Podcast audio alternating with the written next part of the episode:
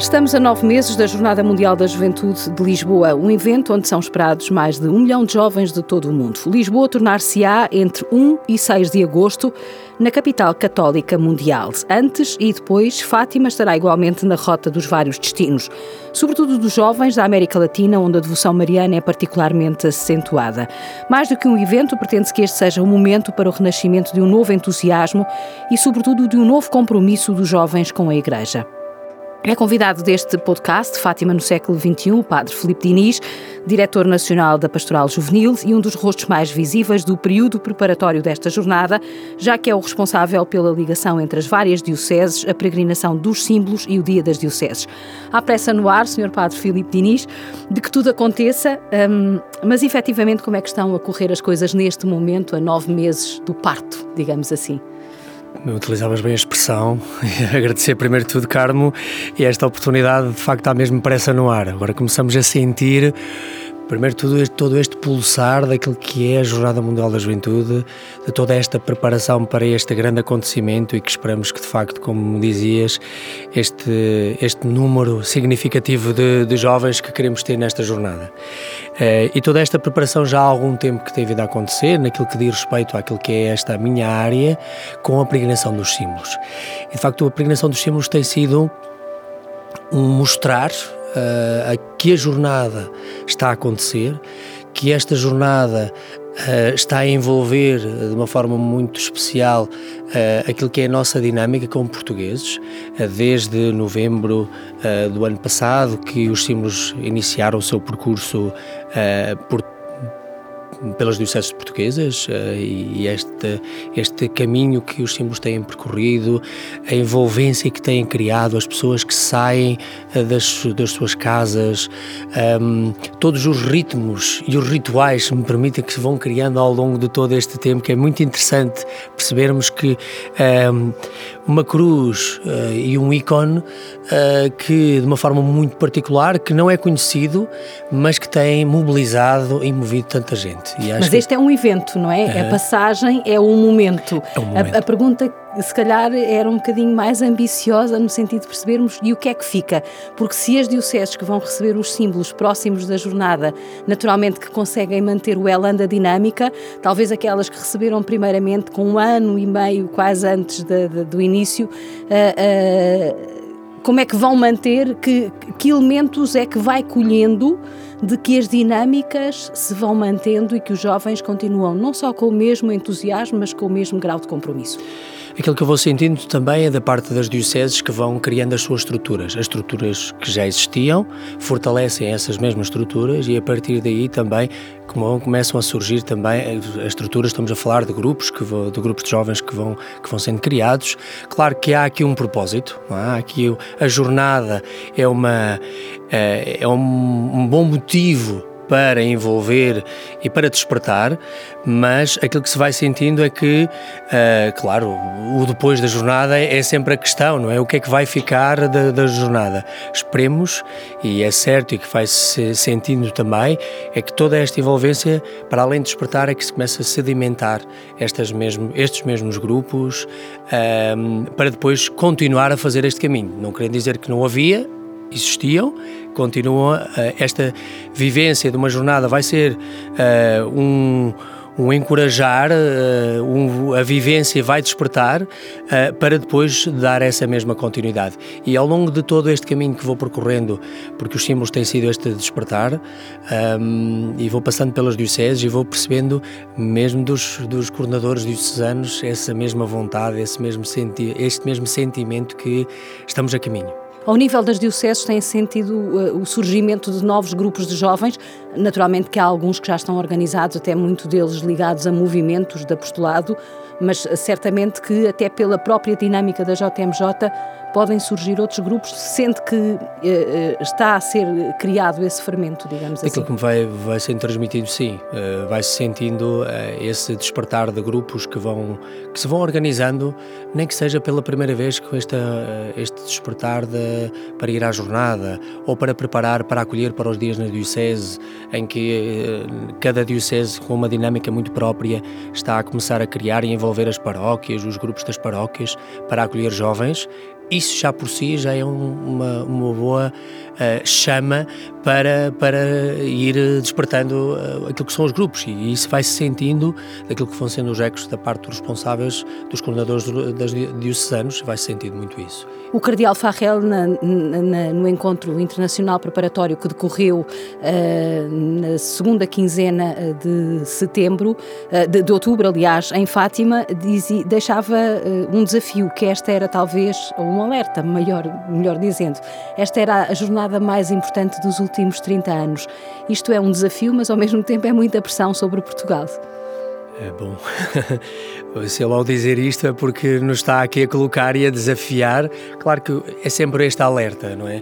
Em todas as jornadas há sempre depois algo que, que, que, que fica, mas por sua vez também depois desperta para isso mesmo. E este alerta é um alerta que não é só para Portugal, é um alerta para todo o mundo. Acho que é um alerta. Também temos que ver que nós vimos de dois anos assim de uma paragem, fruto também do Covid, de igrejas uh, portas fechadas, se assim permite. E uma guerra no coração da Europa. E uma guerra que estamos, estamos a viver neste momento e que isto, isto é assim um, um pano de fundo parece muito negro, mas temos que olhar para esta realidade e perceber que é um alerta e os alertas fazem-nos bem, é como as crises, as crises são sempre fenómeno de mudança e acredito que este, este fenómeno de, de olharmos para, para esta jornada como um sinal de esperança eu creio que não é só um alerta para dizer, bom, temos que mudar, mas sim um sentido de esperança, de tomarmos consciência da realidade, de olhar com olhos de ver, como dizemos muitas vezes, e perceber que a partir daí nós podemos mudar uh, estilos uh, de pastoral, uh, aceitar estes novos rumos e desafios que penso que são muito claros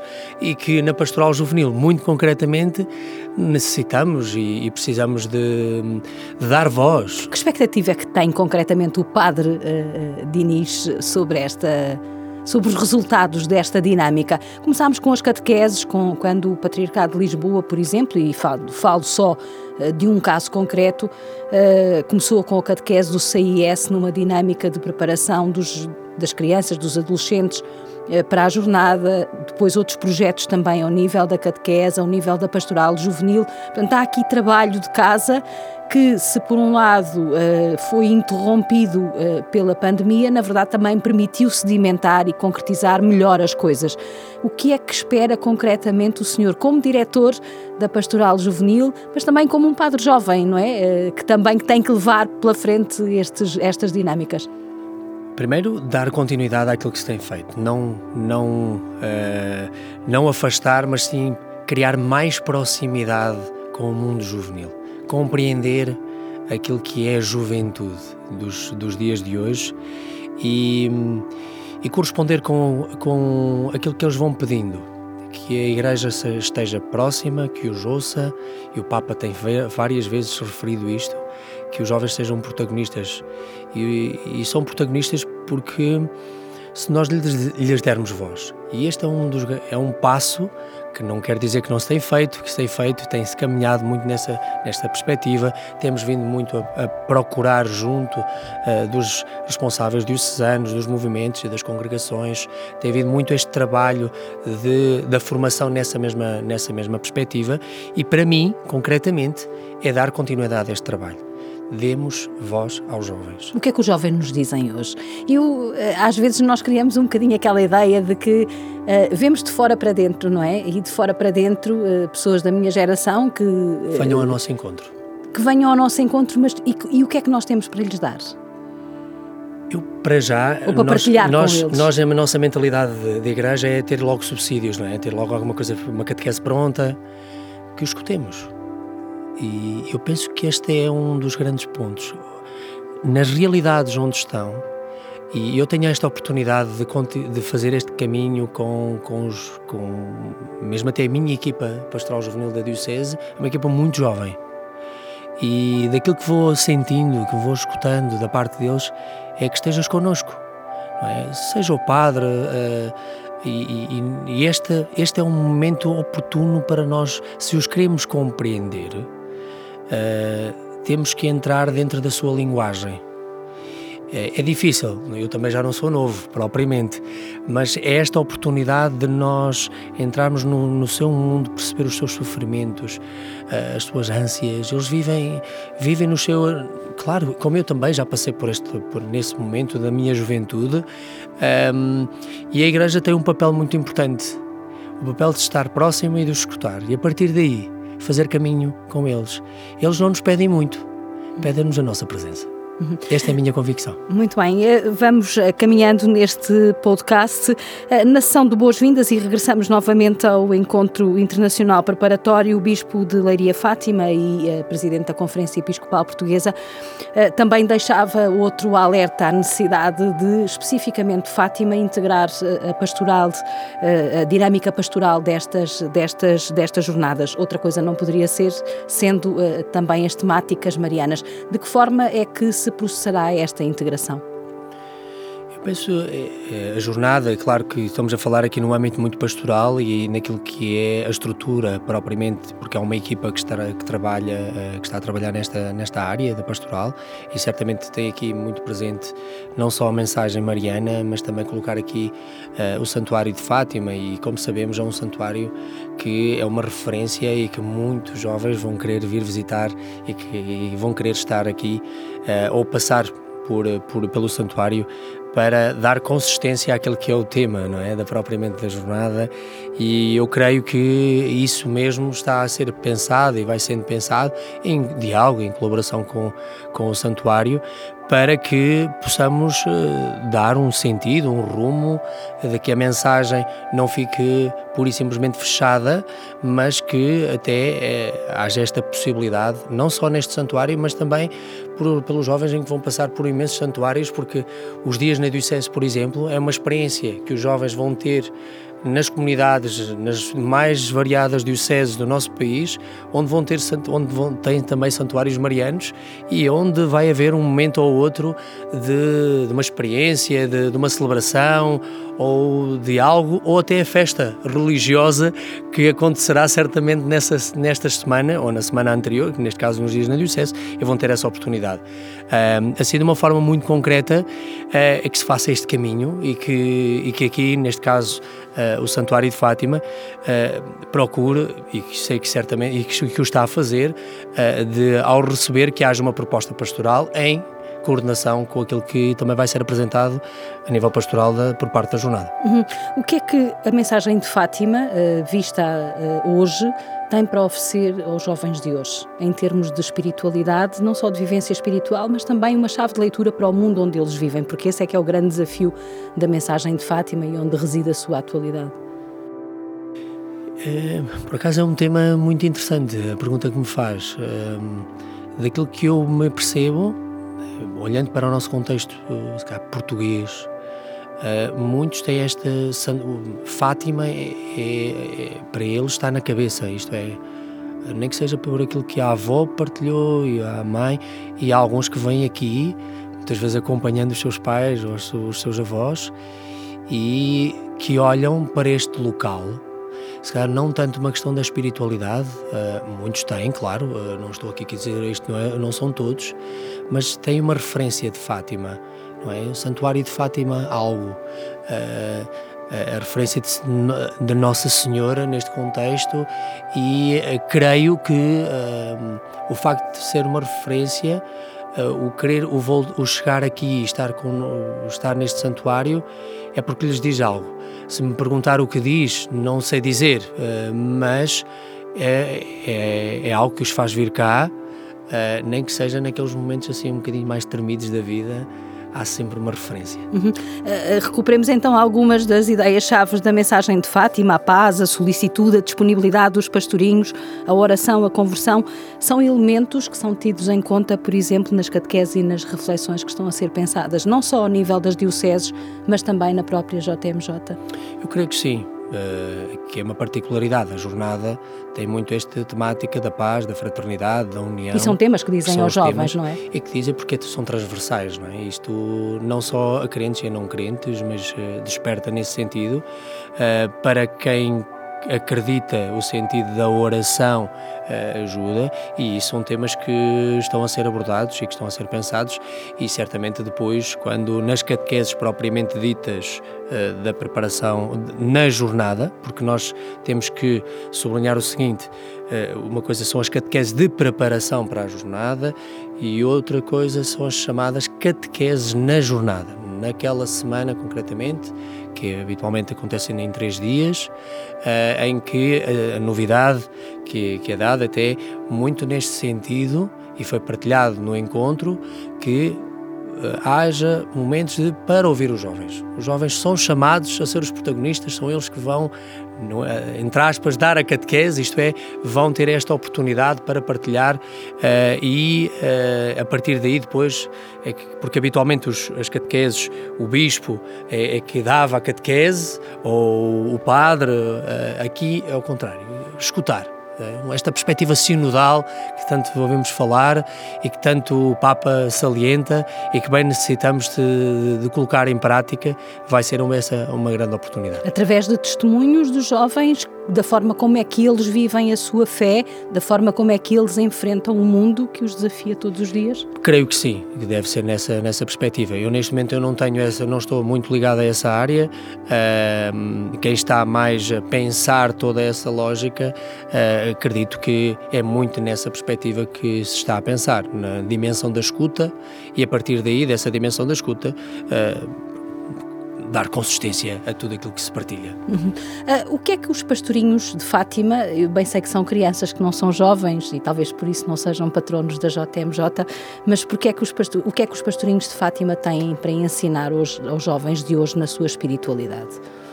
Além da sua enorme disponibilidade e desta, desta solicitude para se oferecerem a Deus e de responder positivamente à mensagem e aos apelos de Nossa Senhora, ah, cada um deles, na sua vivência da fé, eh, tinha particularidades. O Francisco, mais intimista, mais espiritual, o estar uh, com o Jesus sacramentado, uh, a Jacinta, mais na perspectiva dinâmica, impulsiva da solidariedade e da partilha.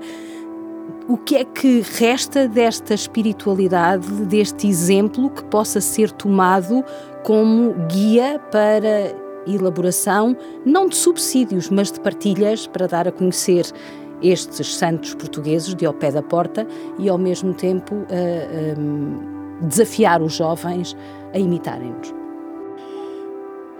Daquilo que dizia, eu olho muito na perspectiva. Na...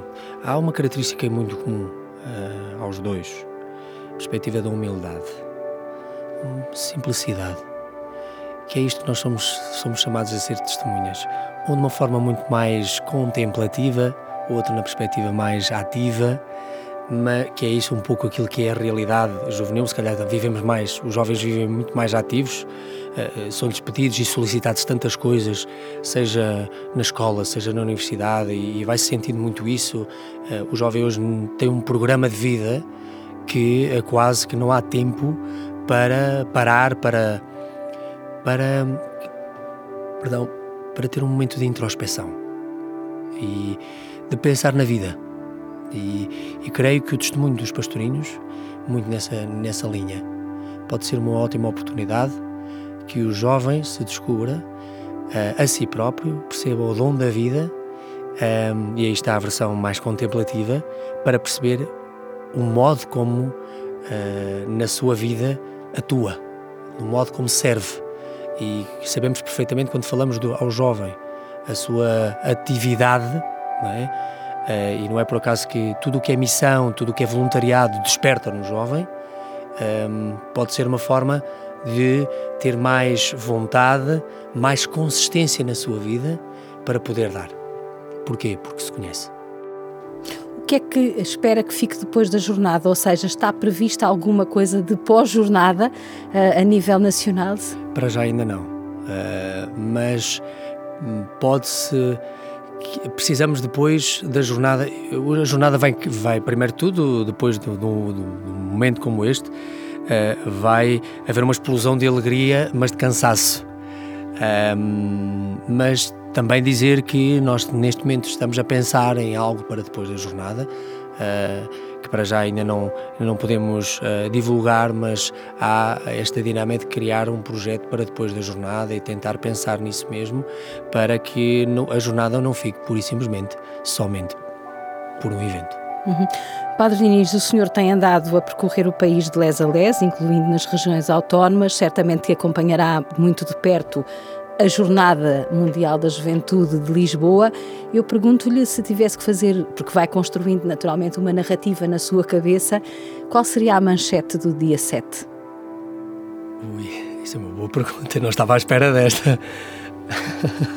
o que é que gostaria de ver destacado, por um lado, nos órgãos de comunicação social, porque certamente há de, há de, há de ser o espelho daquilo que os jovens sentiram e do que os jovens viveram nestes dias. Nós temos o Papa em Portugal, uh, vamos ter o Papa em Fátima, uh, vamos ter depois o Papa em Lisboa. E uh, qual era a manchete do dia seguinte? Um olhando um pouco para este tema do, pressa, do tema da jornada e este sentido à pressa no ar, é que, que fique que fique uma jornada que, que a jornada marca o coração dos jovens e que desperta o coração dos jovens. Aqueles que andam mais afastados ou que temos esta sensação de afastamento, eu creio que não estão, mas que a jornada seja uh, que no dia 7 fique esta sensação de que foi um, um evento que marcou corações e que sejamos coração uns para os outros. E que esta visita que Maria faz à sua prima Isabel, transmitindo uma boa nova, esta boa nova fique no coração das pessoas. Muito obrigada, Padre Filipe Diniz, por ter estado connosco neste podcast. Voltamos para o mês que vem.